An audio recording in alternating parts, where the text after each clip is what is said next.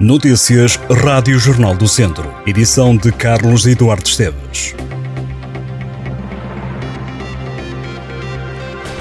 O Tondela vai defrontar o Sporting nos oitavos de final da Taça de Portugal. A equipa do Tosé Marreco encontra um dos clubes da Primeira Liga ainda em prova.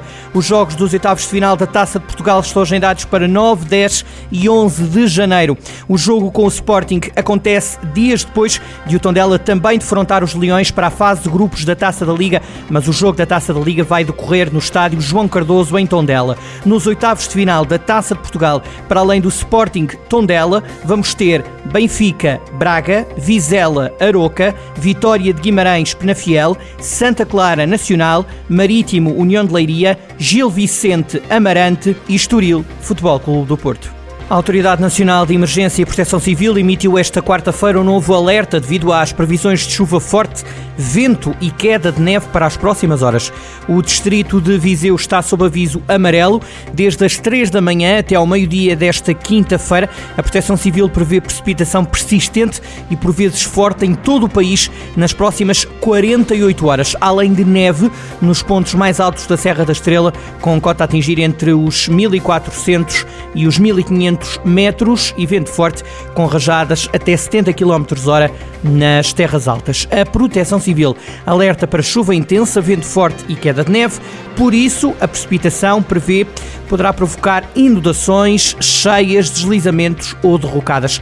Nesta altura, a Proteção Civil lembra a necessidade de uma condução defensiva e redução da velocidade. Um homem de 38 anos foi detido pela PSP de Viseu depois de ser apanhado a roubar livros num hipermercado da cidade. O suspeito furtou artigos no valor de quase 500 euros. O homem dirigiu-se ao estabelecimento, levou uma primeira remessa de livros.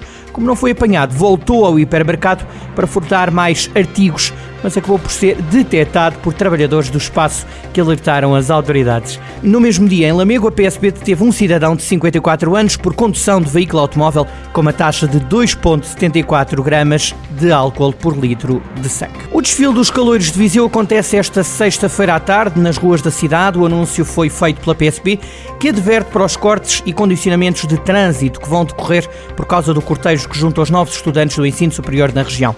A latada estava inicialmente marcada para 4 de novembro, mas as previsões de mau tempo na altura obrigaram ao adiamento. A PSP informa que o cortejo vai acontecer esta sexta-feira, dia de feriado, a partir das 2 da tarde, com o final agendado para as 6 da tarde.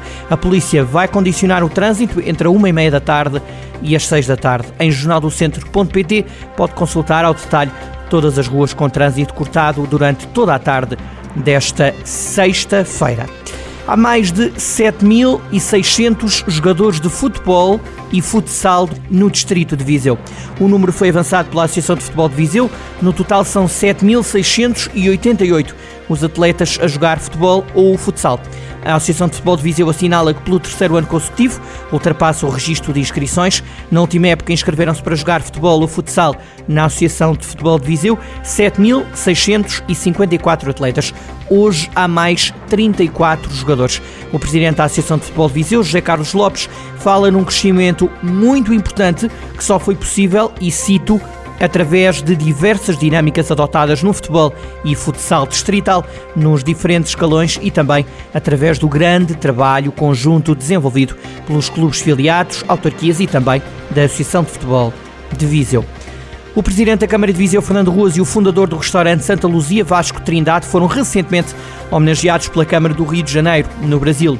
A vereadora Teresa Berger, natural de Penalva do Castelo, entregou as distinções numa visita que fez à cidade de Viriato, enquanto Fernando Ruas recebeu o título de cidadão honorário do Rio de Janeiro, numa cerimónia que decorreu nos espaços do Conselho no Rocio. Já Vasco Trindade foi homenageado com uma moção de honra no restaurante que fundou há 45 anos.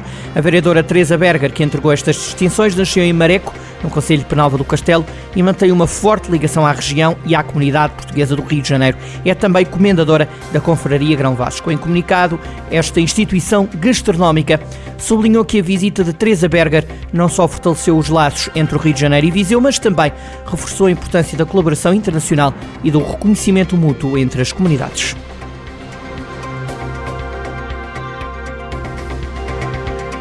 Estas e outras notícias em jornaldocentro.pt